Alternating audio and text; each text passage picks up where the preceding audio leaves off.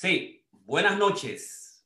De nuevo, el doctor Piña y Ramón Blandino estamos preparándonos para comenzar a traerte las informaciones pertinentes sobre esta época importante nuestra, que es una, una época del coronavirus, de la pandemia del COVID-19 y que ha, traído este proceso de aislamiento forzado y legal para favorecernos a nosotros, nuestra comunidad y para bregar por la sobrevivencia del ser humano y, digamos, para defendernos de un acontecimiento, un cataclismo que es natural, que es el cataclismo del coronavirus, eh, una pandemia eh, grandemente anunciada por los importantes epidemiólogos del, del, mundo y globalmente, que no se sabía cuándo, ni por qué vía, ni cuándo iba a ser esta relación de alguna manera a veces anormal con los, con los animales salvajes, pero que apareció en Wuhan que surgió de una relación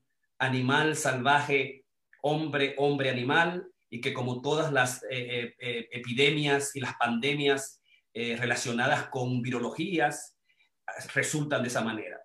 Lo que no sabíamos es cuándo y qué forma, pero de alguna manera todo el mundo está esperando esta pandemia que no ha sobrecogido a todos nosotros y que estamos en una situación continua de estrés, de incertidumbre, y que la mitigación es lo más importante mantenemos encerrados a nosotros mismos, a la familia, resguardarnos a nosotros mismos para preservar, digamos, la vida y obviamente, digamos, hacer los sacrificios, los sacrificios necesarios para poder volver al, al estado cuasi normal, porque se piensa que nunca va a ser normal. Esto de alguna manera ha cambiado nuestra forma de ser, nuestra forma de ver.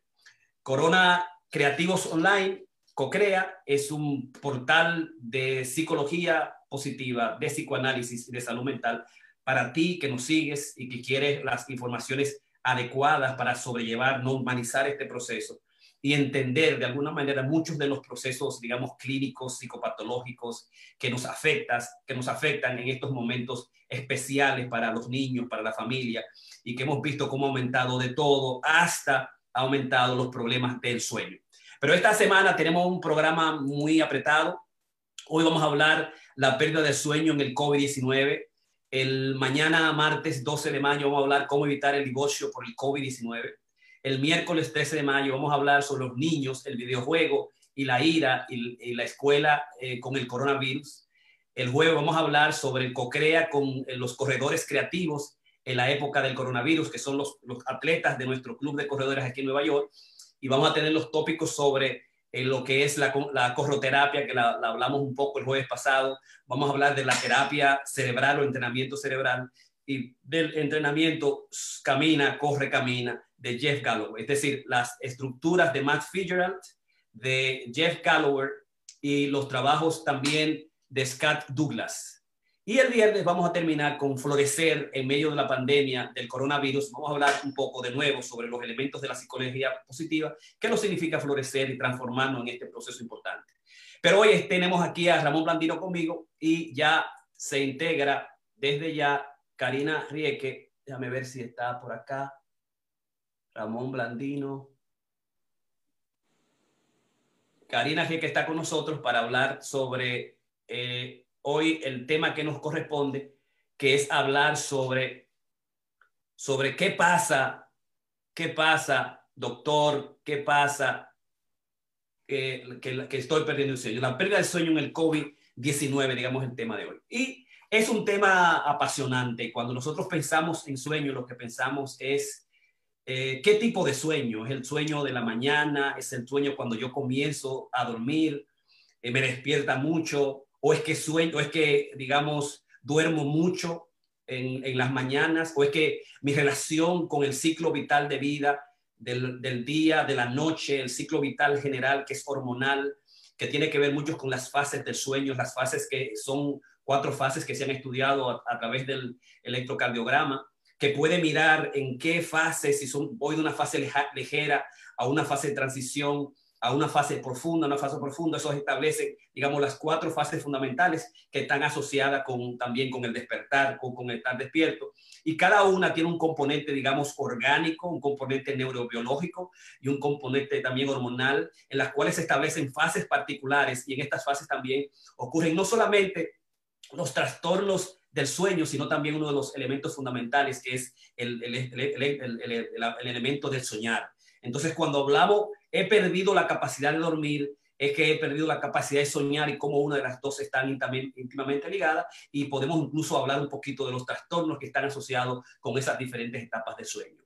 Eh, entonces, cuando hablamos de, digamos, de he perdido el sueño por el COVID-19, hay una, hay una especie de, de, etiología. O sea, si ya yo sé que mi sueño era regular y era normal y de alguna manera mi sueño se ha descontrolado, el cronograma general cíclico del cuerpo, mi forma, mi rutina se ha cambiado, nosotros podemos decir que hay una causación directa con el, con el COVID-19, con el coronavirus, con la pandemia, con el estrés, y ha cambiado tu, tu ciclo general, el ciclo circadiano. Y si eso sucede, digamos, el diagnóstico es más fácil. Pero no, no es tan sencillo porque también tenemos que evaluar si ya yo era eh, insomne, si ya yo tenía problemas del despertar, si ya yo tenía problemas de dormir, mucho, o qué tipo de, o qué cronotipo yo era, qué tipo de, soñador yo era, o de, o de durmiente yo era. Yo era un tipo que era como el colibrí o como las alondras, que le gusta el día, o soy un tipo como las lechuzas y el, eh, las lechuzas y el búho, que le gustan mucho las noches, entonces son los, que, los que se trasnochan y los que se despiertan por la mañana, eso también tiene que ver mucho con contigo. O si es alguna patología de las patologías particulares que existen dentro de los trastornos, digamos, del dormir de, muchas y esas cosas más, nosotros vamos a hablar eh, en esta noche para ti, tanto Karina Rieke como eh, Ramón Blandino. Y ya tenemos que Yajaira Morillo Vargas, mi hermana querida, hola, se ha integrado al, al chat. Eh, Pedro Valdés también siguiendo los aportes de este importante clan de psicólogos, los clan, un grupo fundamental. Y también tenemos a Nuris Pérez, buenas noches, que es nuestra, nuestra eh, digamos, fan número uno que no termina, que siempre está con nosotros. Está el Guzmán, esa líder fundamental de la tecnología online. Pedro, Nuris, que son los que nos están siguiendo a nosotros. Entonces, ¿qué debemos nosotros saber en este proceso? Y quisiera ahora, digamos, detenerme un poco a establecer qué está pasando con los trastornos y las estadísticas en el área dormir, que es una cortesía de nuestro equipo, Mercedeli y también Remy, que han estado trabajando. En los Estados Unidos existen unos 50, 70 millones de adultos que tienen problemas de dormir, 50, 70 millones. El 48%, el 48 demuestra que uno de los problemas graves ha sido el, roncar, ese es el primer elemento. 4% lo eh, establecen el que tienen problemas para el dormir y que en el, dormir se le hace difícil al manejar. Se ha reportado el, lo que es la, un poco la, la el, dormir eh, drowsy o el dormir soñoliento, unos 1.550 fatalidades o muertes, pero dormir soñoliento en los Estados Unidos. Eh, el otro aspecto es, déjame arreglar un poquito esto, es que la insomnia se presenta como el desorden más eh, eh, importante dentro de los trastornos de los cuales eh, Ramón va a hablar, ya que tiene un 30% son debido a la, insomnia crónica y termina, termina en un 10% de la, insomnia, digamos, aguda. El otro aspecto, existe un 25 millones de personas que en los Estados Unidos están sufriendo de la apnea del sueño, ¿no? que tienen un problema de paro respiratorio, lo cual eh, Ramón va a hablar un poquito también. El 9 al 21% de las mujeres sufren de apnea obstructiva y el 24 31% de los, de los hombres sufren de apnea también obstructiva del sueño. 3, 3 5% en sentido general sufren de problemas de el, eh, problemas en el, en el ciclo corto del, dormir debido a la obesidad. Y, también la melatonina eh, la están utilizando en nuestro país, un punto 3% usan la melatonina. En cuanto a la narcolepsia, y es que el, de repente dormirse cuando uno está, digamos, em, eh, manejando, que se le va el sueño y que eh, absolutamente tiene un descontrol completo del sueño, puede perder momentáneamente, severamente el sentido o el control del sueño. La narcolepsia tiene de 50 por cada 100 mil personas y algunos sufren de cataplexia y si es que se desmayan absolutamente en cualquier lugar, en cualquier sitio, tanto manejando como en, cualquier lugar público, sin tener que ser un problema de estrés psicológico. El otro aspecto es también eh, en cuanto a la deprivación del dormir, el 37% de, los, eh, de las personas de 29 a 39 años dice que han tenido problemas con el dormir el 40 40%, el, 59 años en adelante, eh, también demuestran problemas con el dormir corto, con la, digamos, con el, el, ciclo de dormir se hace más corto.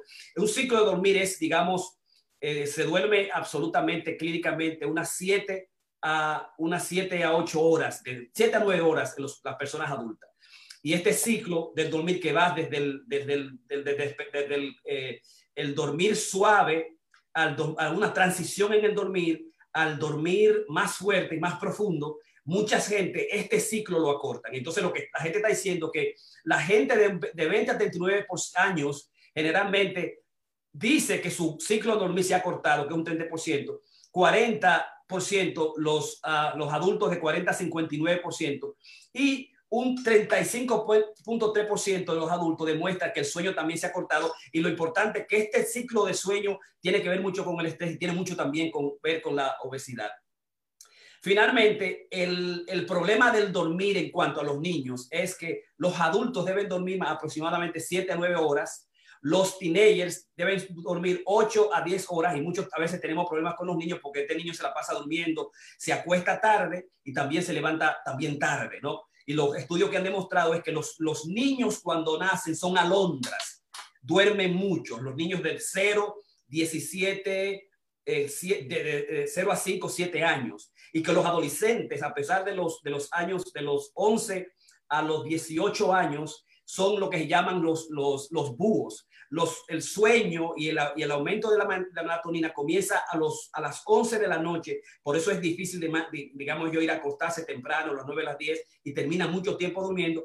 Y luego en la noche necesitan más tiempo, porque ellos necesitan, digamos, como nosotros 7 a 9 horas, ellos van a necesitar de 8 a 10 hasta 12, hasta 12 horas para conciliar el sueño, porque los adolescentes necesitan más la reestructuración cerebral, digamos, ubicarse más al crecimiento hormonal completo del cuerpo y eso permite que ellos necesitan un poquito más tiempo para dormir. Así que si tu niño es adolescente está durmiendo mucho, se le ha hecho, digamos, una, evaluación médica eh, y se ha descubierto que no está relacionado con el estrés ni con la ansiedad, puede ser un proceso normal del ciclo normal del sueño que hace que los adolescentes, digamos, duerman un poquito más. Los niños de 6, 12, 9, 12 horas, 3, 5 años, 10 a 13 horas, uno, dos años, 14 horas, los infantes 12 a 16 horas. Mientras más pequeños somos alondra y a medida que pasa el tiempo nos convertimos en lechuzas. Queremos dormir más en la noche y despertarnos también, tener un poquito más de tiempo en la noche. Digamos, esas son las estadísticas en términos a lo que es eh, los, los aspectos fundamentales del dormir. Así que vamos entonces a pasar rápidamente a lo que nos tiene eh, eh, hoy, lo que nos tiene hoy Ramón Blandino sobre ¿por qué no puedo dormir en la época del COVID-19? Blandino. Sí, gracias. Buenas noches, Jorge, eh, Karina y todos aquellos que me están siguiendo. Básicamente quiero eh, establecer una, una, pequeña diferente, diferencia en lo que quiero eh, poner y es básicamente el dormir y el soñar. O sea, no me voy a estar, me estoy refiriendo ahora al trastorno del dormir, no a la, al proceso onírico del, del soñar, como, como tanto lo trabajó Jung y Freud. O sea que no estoy hablando de la interpretación de los sueños, estoy hablando ahora de los factores eh, básicamente es, eh, como trastorno, como trastorno que está ahora afectando a muchas personas y básicamente para entender eso tendríamos que ver cuáles son las, las fases que, que una persona puede tener.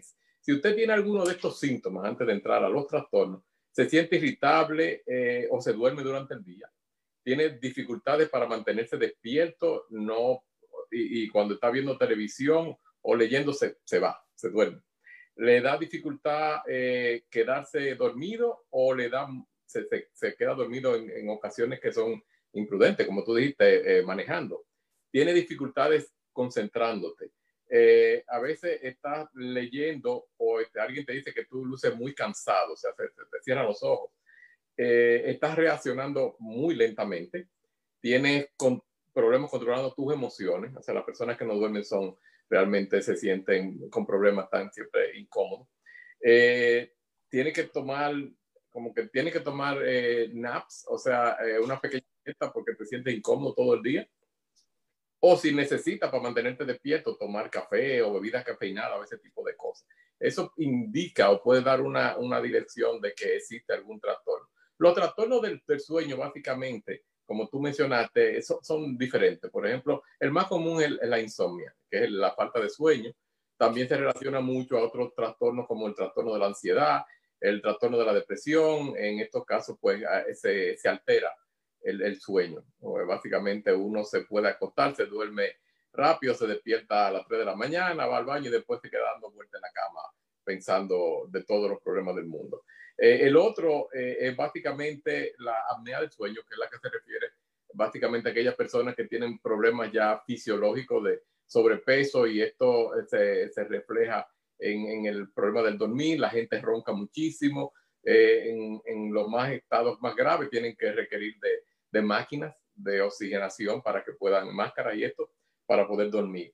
Eh, la narcolexia, que básicamente esto, esto es un problema funcional del, cerebro, esto más bien es un problema a nivel de, de, del cerebro, que básicamente se desconecta en un momento dado y tú te puedes quedar durmiendo, manejando el carro. En casos más, más graves, básicamente tú puedes simplemente caer, te, te, te caer dormido. Eh, también tenemos los, eh, los trastornos del sistema circadiano. O sea que básicamente en esto es que se le, el reloj biológico se cambie. ¿no? técnicamente el, el, cerebro humano está adaptado para que cuando hay luz está despierto y cuando está eh, de noche, pues entonces uno, uno, tiende a dormir después de cierta cantidad de horas. Por supuesto, esto varía eh, en, en, términos de que existe otro trastorno del sueño, que es el trastorno de, de los cambios de chip, de los cambios de horario. O sea, personas que trabajan, eh, si tú trabajas básicamente todas la, las noches como eh, guardián, tú te acostumbras a eso. Pero si te lo están alternando, como en el caso, por ejemplo, de los médicos, que a lo mejor esta semana tiene tres eh, días tra trabajando de noche y después te ponen un día trabajando de día, eso eh, eh, crea un trastorno, un trastorno serio. O sea, eh, si estás acostumbrado a, a, hacer un ser noctámbulo, que te, básicamente eh, estás despierto por la noche. Una lechuza, te pone una lechuza, ¿no? Te comen una lechuza. Exacto, y básicamente eh, los últimos tres, la fase dilatada del sueño es personas que básicamente tienen problemas para dormirse, se van a la cama y se pasan horas antes de quedarse dormidos. Eh, el, uno de los que está creando más problemas ahora es el, el problema del dilatamiento del sueño, o sea, las personas que básicamente, y en esta es la fase dilatada del sueño, que como están en la casa el día entero, han perdido como su ritmo, se ponen a ver televisión hasta muy tarde, ya no hay una hora para acostarse, están jugando videojuegos, eso crea un grave problema. Y el, y el último, que es básicamente bastante popular para aquellas personas que viajan, es el jet lag. O sea, es que el cuerpo cuando tú viajas de, en contra del reloj, básicamente te desfasa. Vamos a decir que si tú vas de aquí a California no tiene problema, pero si vienes de California para atrás, eso va a ser un, te va a crear un jet lag, o sea, un, un, un hueco en, en, digamos, en tu manera de dormir y necesitas como un día para recuperarte. Eso básicamente sería la, la parte del, del trastorno y todos estos básicamente pueden incrementar eh, procesos de ansiedad o depresión o la depresión y la ansiedad se refleja con muchos de estos problemas, con excepción de los, los cuales que son eh, fisiológicos, como el caso de la, de la narcolexia y la apnea del sueño.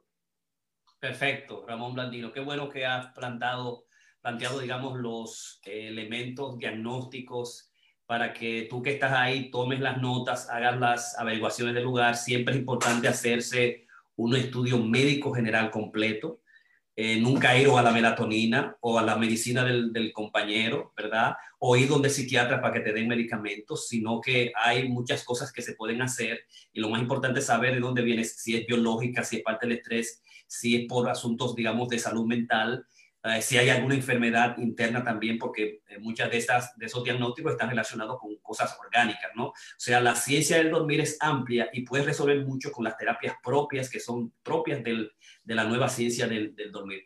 Así que ahora tenemos con ustedes a Karina Rieke, que va también a, a hablar un poquito sobre por qué no puedo dormir en el COVID-19. Karina Rieke.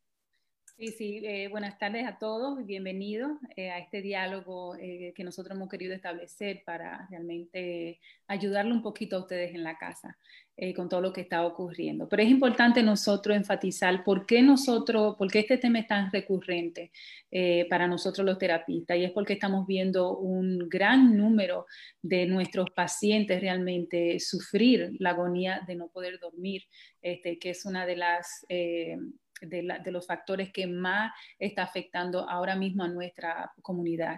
Entonces, es bueno, Jorge habló de, los, de las cuatro etapas. Entonces, yo quiero poder, quiero ver si puedo que nosotros entendamos de qué es lo que se está hablando cuando se habla, habla de estas cuatro etapas del dormir. Lo primero es que los científicos antes, por años, por siglos, eh, pensaban que cuando nosotros dormíamos realmente estábamos en un estado de, de descanso y de inactividad, no solamente física, pero cerebral. Este, y esto es muy fuera de la realidad. Nosotros estamos mm, casi igual tan activos como estamos cuando estamos de día. Y le quiero explicar qué es lo que está pasando en nuestro cerebro para que lo, podamos entender. Entonces, Jorge habló de estas cuatro etapas. Hay dos partes de nuestro sueño. Hay dos partes de la, noche, desde que comenzamos a dormir hasta que despertamos, está compuesto en dos partes. Aquí se le llama rapid eye movement o non-rapid eye movement. Entonces, ¿qué consiste esto? Nuestros ojos, si pueden ver acá, cuando nosotros dormimos, el, rapid es que nosotros podemos menear lo del ojo rápidamente de un lado al otro, de un extremo a otro, y podemos hacer movimientos rápidos, ¿no? De un lado para el otro. Entonces, ese rápido, eso solamente ocurre en la cuatro etapas, en la etapa número cuatro de estas cuatro etapas. O la número cuatro es la única que nosotros realmente tenemos ese movimiento y es en la, en la, no en la última. Pero existe la uno, la dos y la tres que son los que componen casi la gran parte de, nuestras, de nuestra noche. Entonces, quiero explicarle un poquito qué pasa en la etapa 1, en la etapa 2 y en la etapa 3. En la etapa 1, en la, etapa 2 y en la etapa 3, este, nuestra respiración es mucho más lenta. Y esto oscila en que la etapa 1 son como 5 minutos, la etapa 2 son como 45 minutos y la etapa 3 son como 25 minutos. Este, y estas etapas se repiten tres y cuatro veces. Es decir, tenemos estas cuatro etapas que se repiten en, diferentes eh, horarios durante la noche. Entonces, la etapa 1, la, etapa 2 y la etapa número 3 es cuando nuestra respiración está totalmente lenta, donde casi no se puede sentir, donde los latidos totalmente disminuyen y están como que en una armonía, donde este, nuestra, como dije, nuestra respiración es más lenta y también es muy regular. ¿No? Es al mismo, al mismo tiempo y es, totalmente, y es totalmente lenta. La etapa número cuatro es más o menos 25 minutos en, esa, en ese grupo y es más o menos, es cuando nosotros soñamos, es cuando nuestro cerebro tiene más actividad, es cuando nuestro, todo nuestro cuerpo está mucho más inmóvil, pero la mente, el cerebro está mucho más activo. La respiración es mucho más fuerte y más irregular, es decir, a diferente tiempo y en diferentes formas. Y nuestro cerebro está como que, incluso hay fotos de nuestro cerebro cuando estamos despiertos y cuando estamos en esa etapa y los colores son muy simultáneos, es decir, que todo nuestro cerebro realmente está muy activo. Y él le falta eh, en, la, etapa también donde, donde se tienen los, las pesadillas, esa pesadilla donde tú gritas aunque está durmiendo. A mí yo recuerdo que me pasó una vez eh, o dos veces que yo puedo recordar, ¿no? Entonces las palpitaciones del corazón son sumamente irregulares este, y muy similares a la que cuando estamos despiertos, en la etapa número cuatro. Es donde nuestro cerebro este, apaga lo que es el temostato. Este, donde nosotros en esa etapa, número cuatro, donde sentimos el frío o el calor del cuarto, si hay algún cambio en la temperatura, porque nuestro cerebro lo apaga automáticamente. Muy interesante a mí me parecen todos estos estudios, ¿no?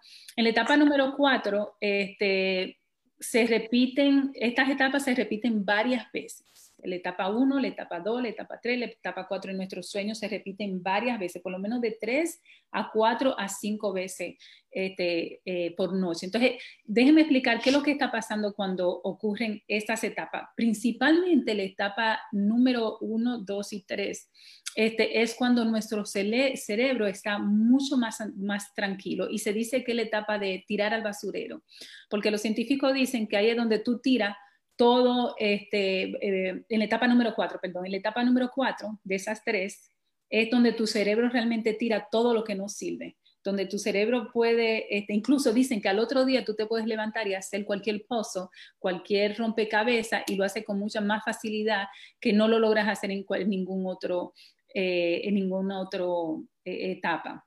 Entonces la etapa donde nosotros echamos a la basura todo lo que no funciona del día y nos despertamos así mucho más radiante. Eh, en la etapa número, número cuatro también es la etapa donde nosotros soñamos y es donde la etapa donde tenemos más pesadillas igual. Cuando nosotros somos jóvenes, esta etapa es bien fácil, es bien, eh, ocurre mucho. Eh, todas las noches nosotros podemos estar en esa etapa. A los 65 años, esa etapa se reduce tanto que puede ser de un 0%, lo cual a mí me parece este, sumamente interesante. También ellos dicen que hay una correlación con lo que son las hormonas este, y el dormir. Entonces, por eso quizá hay puede haber un descontrol hormonal que también afecte a nosotros este, dormir. Dicen que la hormona del crecimiento, la hormona del cortisona, también afecta, que es la que afecta realmente el estrés, ¿no? Más alto, eh, menos estrés. Entonces, por eso dicen que también el apetito se ve muy afectado. Y no es, no es este, raro tú encontrar una persona con problemas de insomnio, de no poder dormir, y también con obesidad, porque tiende a comer mucho más y a tener muy poca regulación, eh, mucha eh, poca eh, regular su, su, alimentación. Entonces, a mí me parece importante que nosotros aclaremos cuáles son estos mitos que nosotros realmente hemos creado alrededor de lo que es el sueño. Este, lo primero es un traguito, un vinito, me va a ayudar a, me va a tumbar, como uno dice. Yo me voy a tomar un trago para que me tumbe y dormir hasta el otro día. Realmente eso es un mito y ese mito viene porque nosotros entendemos y sabemos eh, de que el alcohol es un sedativo. El, alcohol, a diferencia de la cocaína, la cocaína no levanta el ánimo. La cocaína tú te la pones y tú comienzas a gritar como loco, a pelear con la mujer, a dar golpe, a querer pelear. Eh, cuando, tú bebes, cuando tú bebes bebidas alcohólicas es, bien, es, como un sedante, ¿no? Te calma y te tranquiliza y de ahí viene realmente la idea de que es beneficioso para el, para el, para el, para el dormir, lo cual es totalmente falso.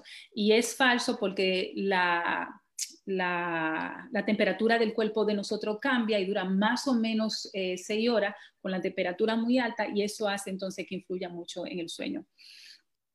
El otro mito es si tener el sufrir de, insomnio realmente es un asunto del problema, de problemas mentales. Entonces, ese otro mito, claro, la causa número uno de insomnio es el estrés.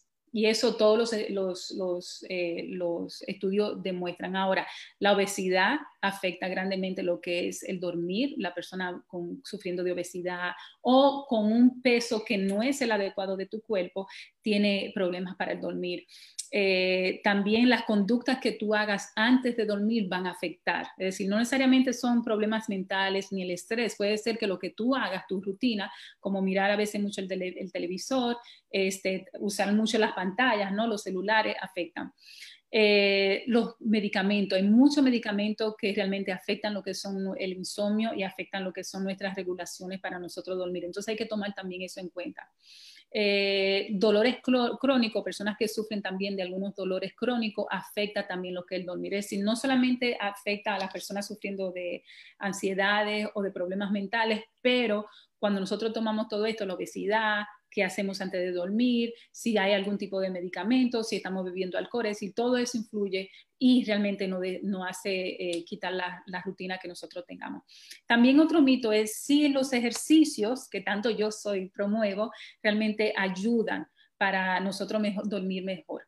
Sí ayudan cuando es parte de una rutina, pero si tú lo haces antes de dormir, es totalmente muy malo porque igual como dije anteriormente con el alcohol, aumenta lo que es la temperatura de nuestro cuerpo y ese aumento dura por lo menos seis horas. Entonces, si tú haces ejercicio, eh, tú vas a durar muchas horas bien hyper, porque está caliente, porque tiene mucha energía, ¿no? Y porque, porque tú alteras toda, todo, tu, tu, tu cuerpo cuando haces ejercicio. Entonces, todo esto se ve afectado.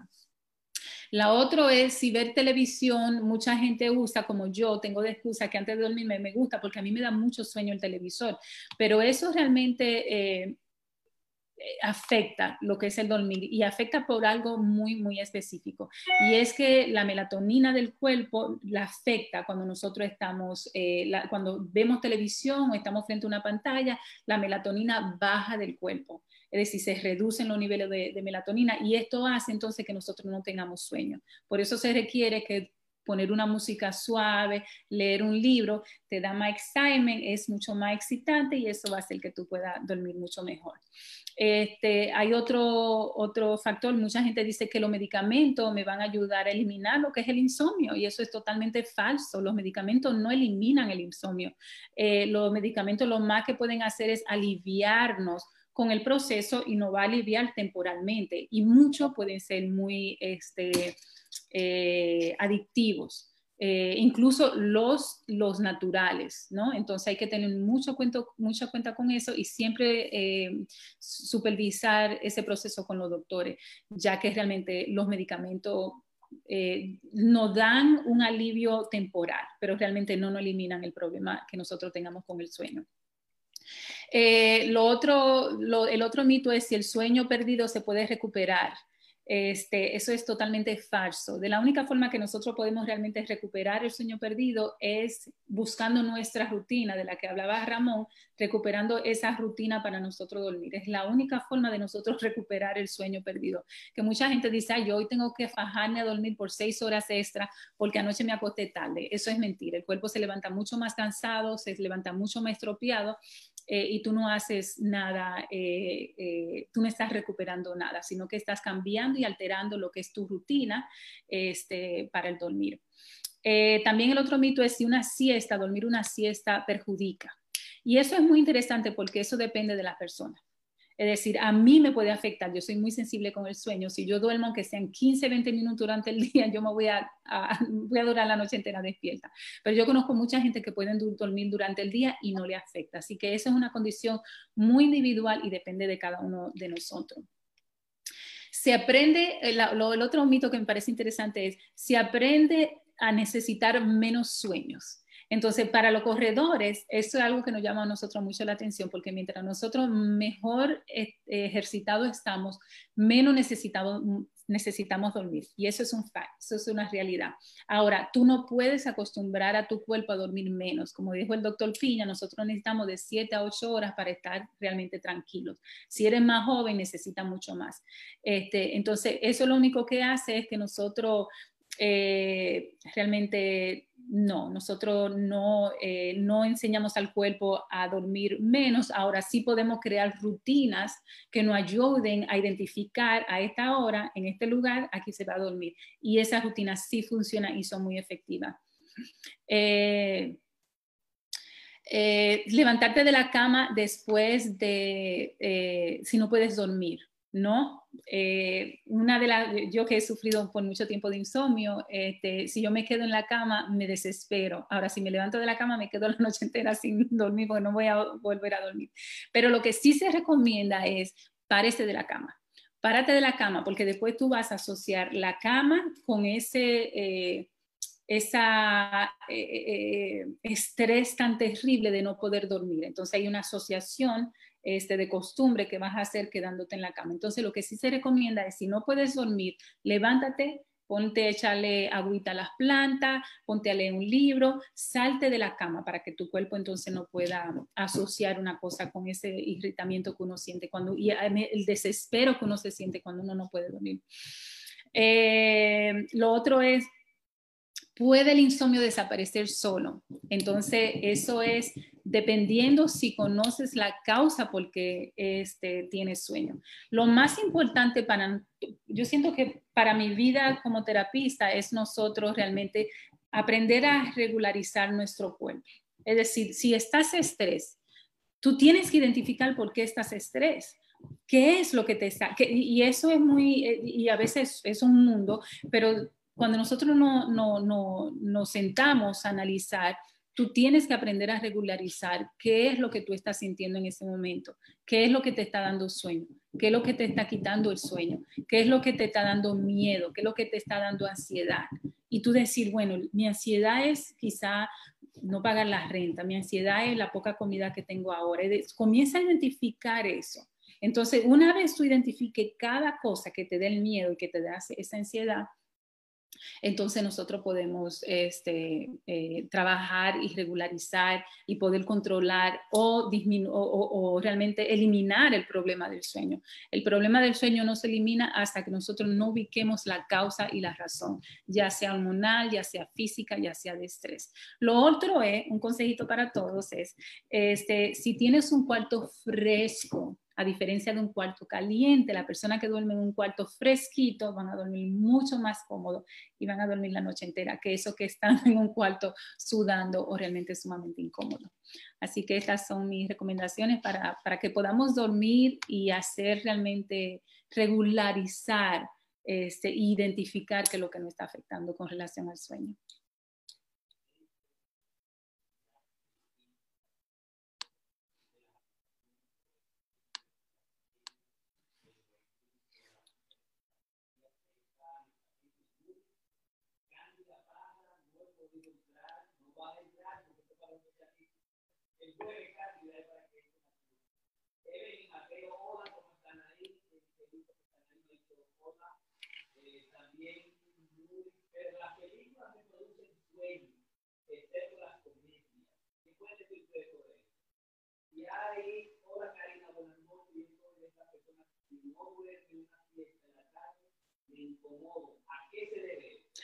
Sí.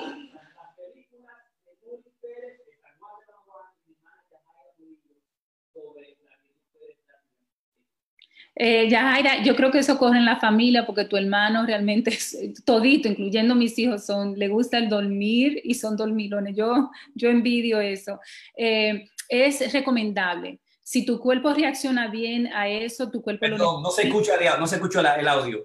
Eh, Ramón, tu micrófono está cerrado. Noris Pérez, doctor Piña, no se escucha el audio. Si Yajaira Morello, hola Karina, buenas noches. Yo soy de estas personas que si no duerme una siesta en la tarde me incomoda. ¿A qué se debo? Y Noris Pérez, la película me produce sueño, excepto las comedias. Ahora, vamos a tener los micrófonos abiertos para que no, no pase eso. ¿no? Con relación a lo de tu hermana, yo decía que parece que cogen la familia, pues yo sé que los, los piña, eh, ustedes toditos son dormilones, entonces no me sorprende, mis hijos son sumamente dormilones y pueden dormir siestas. Eso es lo que yo dije. Hay personas que dormir siestas es chévere, es rutinario, le cae bien, no le va a afectar, hágalo.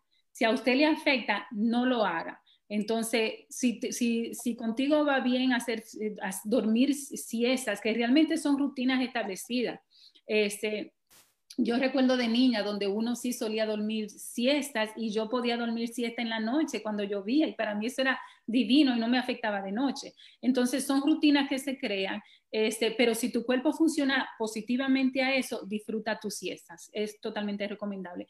Eh, y para hacer un comentario con lo que son las películas, fascinante.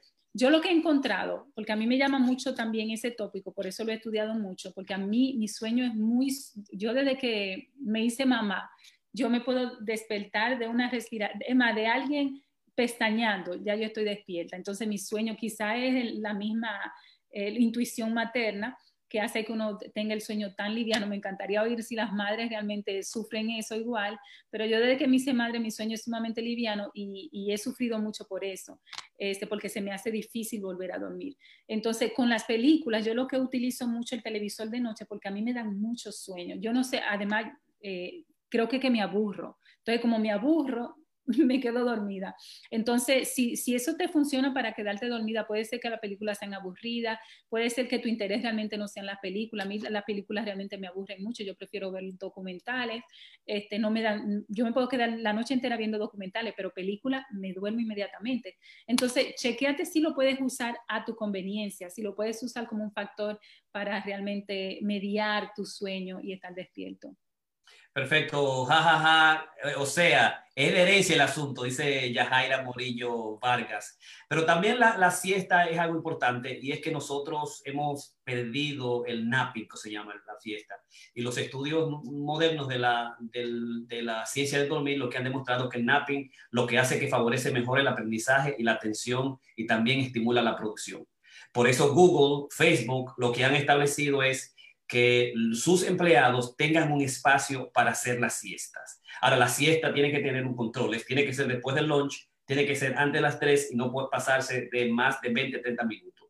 Y lo que han demostrado con los estudios es que, obviamente, es un asunto capitalista. Dicen, cuando tú estás cansado, tú no produces bien, no pones atención. Si tú te vas eh, en un sitio especial, bien moderno que existe, y hay camas y hay lugares para dormir, tú te vas, te desconectas completamente de todo 20 minutos, 30 minutos, después del lunch, antes de las 3, ellos saben que cuando tú vienes, el cerebro conecta más, es más producción y pone mejor atención. Pero también ha demostrado mucho el hecho de que es favorable a, mucho largo, eh, a largo espacio y, y, ayuda eh, también para, para digamos, para, el, para, la, para la salud mental en sentido general y para el rejuvenecer. Porque se ha demostrado que países estresantes como nosotros digamos que no usan tiempo para hacer ese napping, a diferencia de algunos países europeos que tienen las siestas, le favorece más el vivir eh, con mayor tranquilidad y también en estudios longitudinales y metaanálisis han demostrado que sí, que el, nap, el napping es muy bueno. A mí también me, me, funciona mucho. Yo muchas veces lo que hago, dejo un tiempo específico para yo comer o hacer cualquier momento, hacer una siesta rápida eh, de 10 a 20 minutos con el objetivo de descargarme un poquito más y entonces volver a la práctica. ¿Tú qué piensas de la siesta, Ramón? Es interesante porque uno de los factores que, que estamos aquí quizás no estamos dejando de lado es la, la situación geográfica. Por ejemplo, en, en, en España y, y, en todo el cinturón, digamos, de, de, de, Caribe, todos los sitios donde la temperatura es extremadamente alta o que tienen una comida pesada al mediodía, la, la siesta es básicamente básica. En España, por ejemplo, todavía en áreas de España, no en las áreas metropolitanas como Madrid. Se cierra básicamente el pueblo entero. La gente se da una, una hartura, se acuesta a dormir y a las tres vuelve para atrás. Yo recuerdo eso también allá en, Santo Domingo, en, mi niñez, que uno comía tan fuerte al, al mediodía que había que, que, dormir después de esa altura que uno se daba. Eso ha cambiado ahora porque realmente ahora la comida fuerte se está haciendo en la noche y el trabajo. que mencionar, Karina, tú tienes mucha razón y sentido en eso del, del sueño REM o este rapid eye movement, el movimiento rápido de los ojos, que a lo mejor puedo hablar después, que es el momento que estamos soñando. O sea, solamente cuando se, tenemos eso es que está, es como que estamos viendo una película. O sea, los ojos están, están viendo como nuestro sueño. Y, sin embargo, mucha gente reporta que no sueña. Realmente todos soñamos, que a uno se le, se le olvida eh, o, o, lo reprime si vamos a la parte junguiana o, o freudiana. Eh, hay, me hicieron una pregunta eh, que, que, que, me pasó uno de los, de los tópicos, que es el, el síndrome del, uh, del movimiento de las extremidades de las piernas. O sea, personas que están durmiendo inquietos y tú ves que se dan unos brincos así, mueven la pierna y ese tipo de cosas. Que es muy diferente a personas que me ha pasado a mí, que uno básicamente se despierta de una manera súbita y eso tiene más bien que ver con, con el, la falta de, de oxígeno. Eh, pero eso no tiene nada que, que ver con esto. En términos, como tú decías, eh, también es importante, Karina y Jorge, que mencionemos que uno tiene que hacer una higiene del sueño, o sea, uno tiene que irse eh, a, a una hora específica, uno tiene que evitar cosas que lo exciten, como mencionaba Karina. Eh, yo, por ejemplo, en mi caso, para yo poderme dormir en estos tiempos de, de, de pandemia, yo lo que hago es que pongo eh, libros en, en, audio o pongo música, canto gregoriano. Canto gregoriano tiende a bajarte eh, la frecuencia, y Jorge quizá hable después de, del cerebro, que tenemos frecuencia alfa, delta y, y demás. Uh -huh. Y esto es, es, una cosa que a, a, a, mí me ayuda. Cada persona tiene una manera diferente. Y tú tocaste también, Karina, que es importante, la, las medicaciones básicamente que nos tranquilizan, los tranquilizantes, nos pueden ayudar a dormir. Ahora existe un grupo de medicaciones que se llaman los hipnóticos, incluyendo el Ambien, que sí. esos son específicamente, trabajan en ciertos receptores del, del, cerebro para que tú te duermas y son extremadamente adictivos como son algunos ansiolíticos, como en el caso de, del alprazolam o Xanax. Pero bueno, te la paso ahora para que sigas. Pero mira, eh, una no? de las cosas... Eh, sí, Karina, déjame darle eh, a Javi Benzán, que se unió a nosotros, Jersey Mella, mi amigo Jersey Mella, que está en México, de República Dominicana, en la época de la metapoesía, Ciro Eres Brenes también se agregó a nosotros y está la gente ahí activísima. Sí, Karina. No, que yo iba a decir que por eso eh, a mí en lo particular, que he sufrido mucho del sueño, me, ha ayudado mucho el, el ayuno.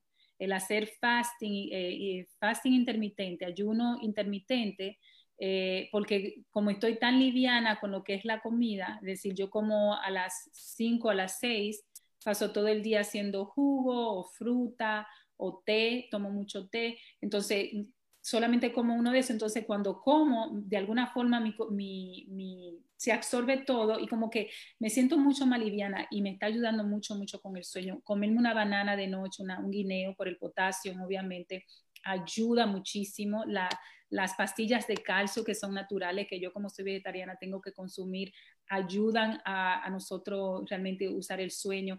El té de manzanilla es uno de mis favoritos. Yo le echo un poquito de apple cider vinegar, de vinagre de manzanilla y me tomo eso al dormir y duermo. Pero el guineo realmente ayuda mucho. Este, incluso lo estoy haciendo con mi hijo, toda la noche tratamos de comer un guineo y él nos noqueamos los dos. Entonces nosotros tenemos que buscar alternativas que sean buenas, que sean positivas. Por ejemplo, un baño bien calientito ayuda a que tu cuerpo se relaje mucho y a tú quedarte dormido.